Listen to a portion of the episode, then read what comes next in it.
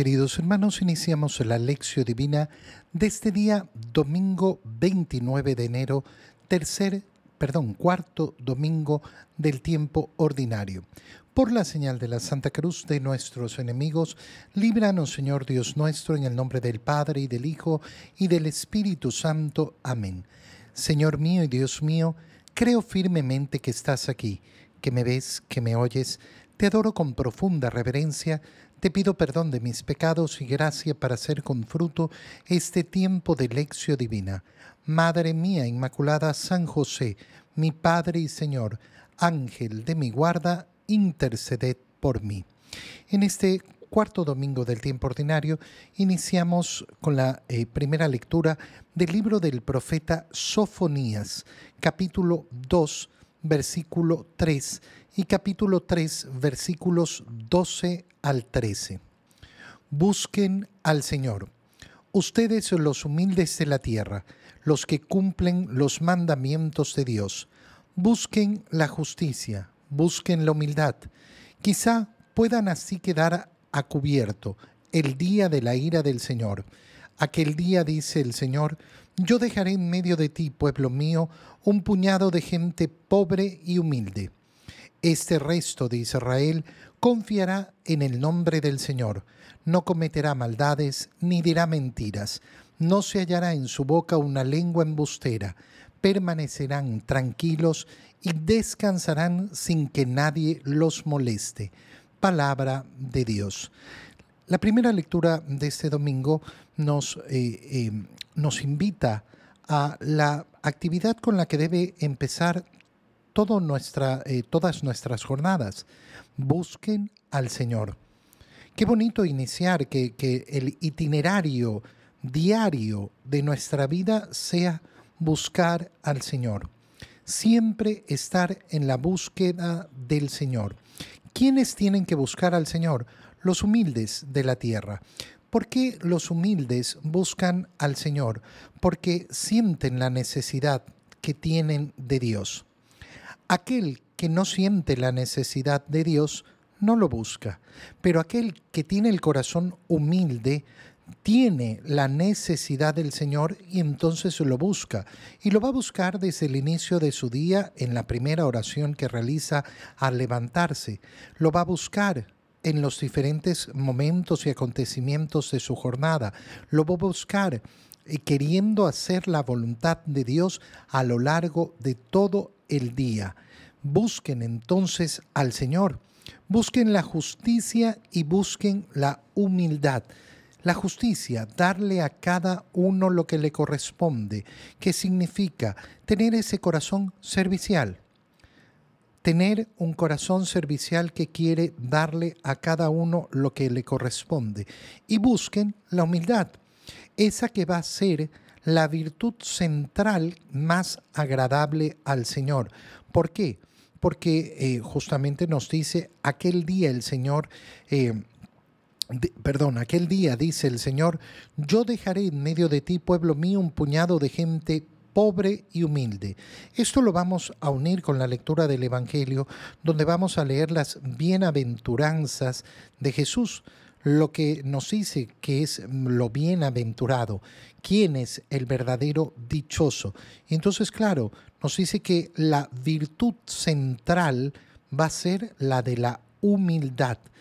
La humildad será la virtud que más tenemos que buscar y que más tenemos que eh, trabajar en nuestra vida. Ellos, el resto de Israel, aquellos que son humildes, confiarán en el nombre del Señor, no cometerán maldades ni dirán mentiras, no se hallará en su boca una lengua embustera, permanecerán tranquilos y descansarán sin que nadie los moleste. Es decir, ¿cuál es la profunda humildad? La humildad es la que busca hacer la voluntad de Dios en todo momento. Buscar hacer la voluntad de Dios eh, en, toda, eh, en toda ocasión. En la segunda lectura continuamos con la lectura de la carta a los Corintios, de la primera carta a los Corintios. Leemos el capítulo 1 versículos 26 al 31. Hermanos, Consideren que entre ustedes, los que han sido llamados por Dios, no hay muchos sabios, ni muchos poderosos, ni muchos nobles, según los criterios humanos, pues Dios ha elegido a los ignorantes de este mundo para humillar a los sabios, a los débiles del mundo, para avergonzar a los fuertes, a los insignificantes y despreciados del mundo, es decir, a los que no valen nada, para reducir a la nada a los que valen, de manera que nadie pueda presumir delante de Dios. En efecto, por obra de Dios ustedes están injertados en Cristo Jesús, a quien Dios hizo nuestra sabiduría, nuestra justicia, nuestra santificación y nuestra redención. Por lo tanto, como dice la Escritura, el que se gloría, que se gloríe en el Señor palabra de Dios. Fíjate cómo eh, al continuar con la lectura de la primera carta a los Corintios que ya venimos realizando eh, por tercer domingo consecutivo, eh, vamos siguiendo la lectura de esa, de esa carta, se une perfectamente con lo que hemos leído en la primera lectura, es decir, ese llamado del Señor a la humildad. Y entonces la carta a los Corintios, San Pablo lo que nos hace es considerar, que entre ustedes, los que han sido llamados por Dios, no hay ni sabios, ni poderosos, ni nobles, según los criterios humanos, según los criterios humanos. Esta frase va a ser sumamente importante para poder entender todo el contexto de las escrituras de este domingo, según los criterios humanos, que no son los criterios de Dios. Y efectivamente, cuando uno ve a quién escogió Jesús como sus apóstoles, no vemos que haya escogido a los más sabios, a los más ricos, a los más nobles, a los más poderosos, a los que lo hubieran sacado adelante en su empresa para poder llegar más rápido a todo el mundo. No, escogió un puñado de gente que a los ojos del mundo no valían nada o valían muy poco un puñado de pescadores, eh, un publicano convertido, unos que andaban por ahí metidos en unas sectas, en fin, no son gente de valor, no son gente que tiene peso en la sociedad, no son gente que tiene poder ni económico, ni político, ni religioso, ni eh, eh, de ningún tipo. Son gente de lo más sencilla. Y así se basa efectivamente la comunidad cristiana. La comunidad cristiana no se establece de acuerdo a los criterios del mundo. ¿Quién puede ser miembro de la iglesia? Ay, tienes que cumplir con ciertos eh, lineamientos de estar en cierta condición, con cierta educación. No, no. No, porque el Señor no ha tenido ese tipo, eh, ese tipo de preferencias. Dios ha elegido a los ignorantes de este mundo para humillar a los sabios. Ha elegido a los ignorantes para humillar a los sabios. Oye, hoy en día se quiere presentar, no solo hoy en día, sino desde hace mucho tiempo, como si aquel que sigue la fe cristiana, como si aquel que efectivamente quiere acercarse al Señor es un torpe, es un tonto, es un crédulo, es uno que es ignorante, que no conoce la ciencia. Bueno, ese es el criterio del mundo, así es. Pero nosotros sabemos cuánta sabiduría hay en seguir la palabra de Dios. Y de hecho, la mayor sabiduría es esa. Entonces yo puedo ser un gran ignorante, en los criterios del mundo, pero si tengo la sabiduría de que la palabra de Dios es la que me tiene que iluminar, de que la palabra de Dios es la que me tiene que dar eh, lo, lo que yo anhelo, lo que yo espero, entonces tengo la mayor sabiduría. Ha elegido a los débiles del mundo. ¿Para qué? Para avergonzar a los fuertes. Los primeros cristianos ¿Cómo podían pensar en que iban a enfrentar el mundo? Y sin embargo, cristianizaron el mundo, cristianizaron Roma. Los insignificantes y despreciados del mundo, eh, eh, a los que no valen nada, para reducir a la nada a los que valen, a los que valen de nuevo. Recuerda la frase clave, de acuerdo a los criterios del mundo de manera que nadie pueda presumir delante de Dios que no podamos presumir delante de Dios. ¿Por qué he sido elegido yo? ¿Por qué fui llamado a ser parte de la iglesia? ¿Por qué he sido llamado a seguir el camino de Cristo? Ay, porque yo valgo mucho. No. Ay, porque yo soy súper importante. No. Porque Dios me ha elegido por ningún atributo mío, sino por su amor, por su bondad, por su deseo. Nada más. En efecto, por obra de Dios, ustedes están injertados en Cristo, a quien Dios hizo nuestra sabiduría, nuestra justicia, nuestra santificación y nuestra redención. Por tanto, solo me puedo gloriar en Él. Y esa sí que es una gloria que vale la pena. ¿Qué vales tú? Yo valgo la sangre de Cristo.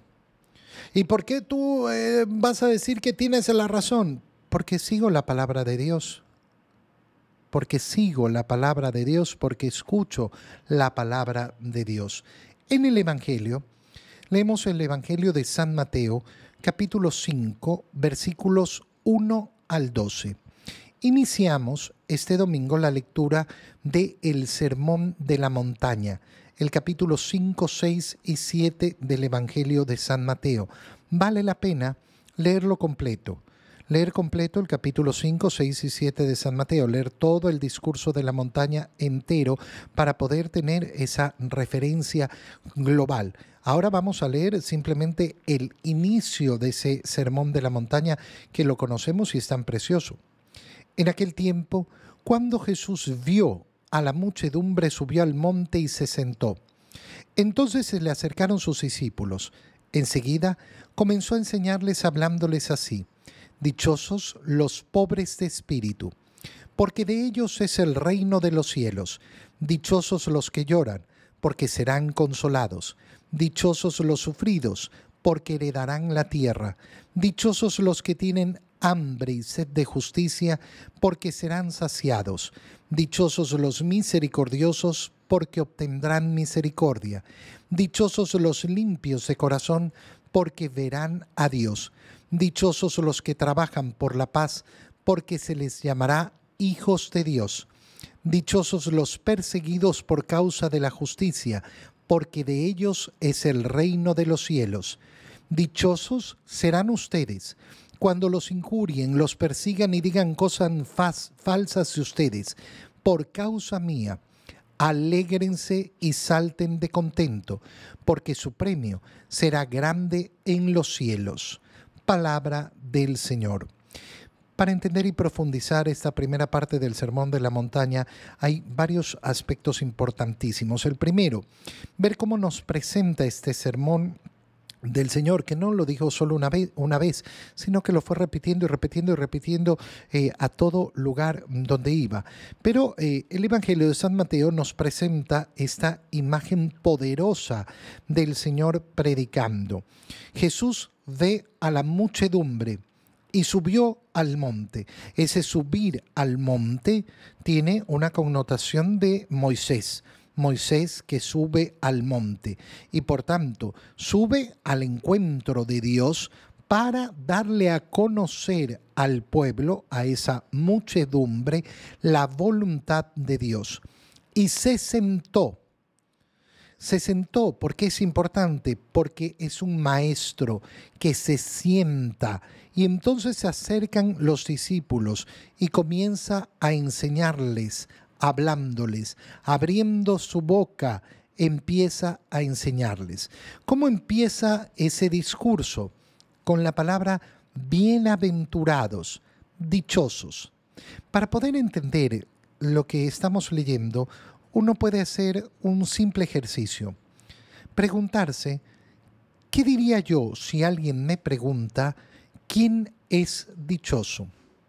Haz, el ejercicio. Haz el ejercicio no pensando en la respuesta a, la luz del Evangelio que acabamos de leer, sino como que te preguntaron en la calle, Oye, ¿a quién le llamas tú una persona dichosa? Ay, una persona dichosa es la que tiene una familia unida, eh, eh, dichoso es aquel que tiene seguridad, que tiene dinero, que tiene salud, porque la salud eso es lo más importante. Dichoso es el que tiene paz y tranquilidad, el que no, no, no, no llora, no sufre. Piénsalo con sinceridad, con mucha sinceridad.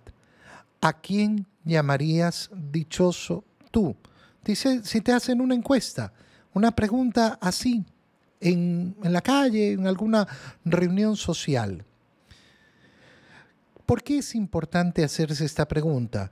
Porque lo que nos va a mostrar el Señor es justamente cómo los criterios del mundo se equivocan y se equivocan totalmente. Totalmente. Los criterios del mundo no sirven delante de Dios, porque los criterios de Dios no son los criterios del mundo. ¿Cómo llamamos entonces a esto? Lo llamamos la liberación de las apariencias. Cristo ¿Qué está haciendo con este discurso? ¿Qué está haciendo con las bienaventuranzas? Liberándonos de las apariencias. ¿Cómo me libero de las apariencias? Reflexionando a la luz de la palabra de Dios en qué es aquello que verdaderamente importa. Aquello que conduce a la verdadera dicha y no a una dicha momentánea, a una dicha pequeñita que se acaba. Y entonces llama mucho la atención. Imagínate a Jesús subiendo al monte, sus discípulos se acercan y comienza a hablarles para enseñarles como maestro. Dichosos. ¿Y qué se les habrá venido a la mente a los discípulos? Los ricos, los que no sufren, los pobres. Los pobres de espíritu.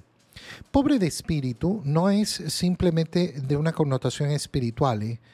No existe una pobreza espiritual si no está también basada en un modo de vida de pobreza material. Aquel que dice, no, lo importante es ser eh, eh, pobre en el espíritu, pero en lo material, no, no, no existe esa división. Si yo no vivo la pobreza, la virtud de la pobreza en lo material, no tengo pobreza espiritual. Los pobres son, por tanto, los pobres que viven la pobreza. La pobreza evangélica, la pobreza de no tener el apego a los bienes materiales, de no considerar los bienes de este mundo como aquello que yo ansío. Dichosos los pobres de espíritu, porque de ellos es el reino de los cielos. Es decir, aquellos que han abierto los ojos y se han liberado de la apariencia de los bienes de este mundo para ver los bienes que verdaderamente importan, los bienes del cielo. Dichosos los que lloran. ¿Quién llora? Llora aquel que tiene que pasar tremendas amarguras en la vida. El Señor no está hablando, no está diciendo dichosos los lloricones, dichosos las lloriconas, los que lloran por cualquier motivo, las que lloran por todo. No. Dichosos los que lloran, es decir, aquellos que tienen motivos verdaderos para llorar. Dichosos ellos. ¿Por qué? Porque recibirán consolación. Fíjate bien, que eso es lo que está diciendo el Señor. Ellos, eh, eh, ellos tendrán el reino de los cielos, ellos serán consolados, ellos heredarán la tierra, ellos serán saciados, ellos obtendrán misericordia, ellos verán a Dios, ellos serán llamados hijos de Dios, ellos, eh, eh, eh, de ellos será el reino de los cielos. ¿Qué es lo que nos está diciendo el Señor? Aquello que en apariencia en este mundo es importante y que da dicha, no da la dicha. Pero aquello que parece que no es importante y que eso es lo que tenemos que huir y escapar, eso va a dar una dicha, no en este mundo, no en este mundo, sino esa consolación profunda y verdadera del Señor, el premio que es eterno. salir por tanto de las apariencias, de la importancia de las cosas de este mundo. ¿Para qué? Para entrar en la visión sobrenatural de aquello que verdaderamente da dicha, no de un ratito, sino para la eternidad. Te doy gracias, Dios mío, por los buenos propósitos, afectos e inspiraciones que me has comunicado en este tiempo de lección divina. Te pido ayuda para ponerlos por obra. Madre mía Inmaculada, San José, mi Padre y Señor, Ángel de mi guarda, interceded por mí. María, Madre de la Iglesia, ruega por nosotros. Queridos hermanos, un feliz domingo para todos.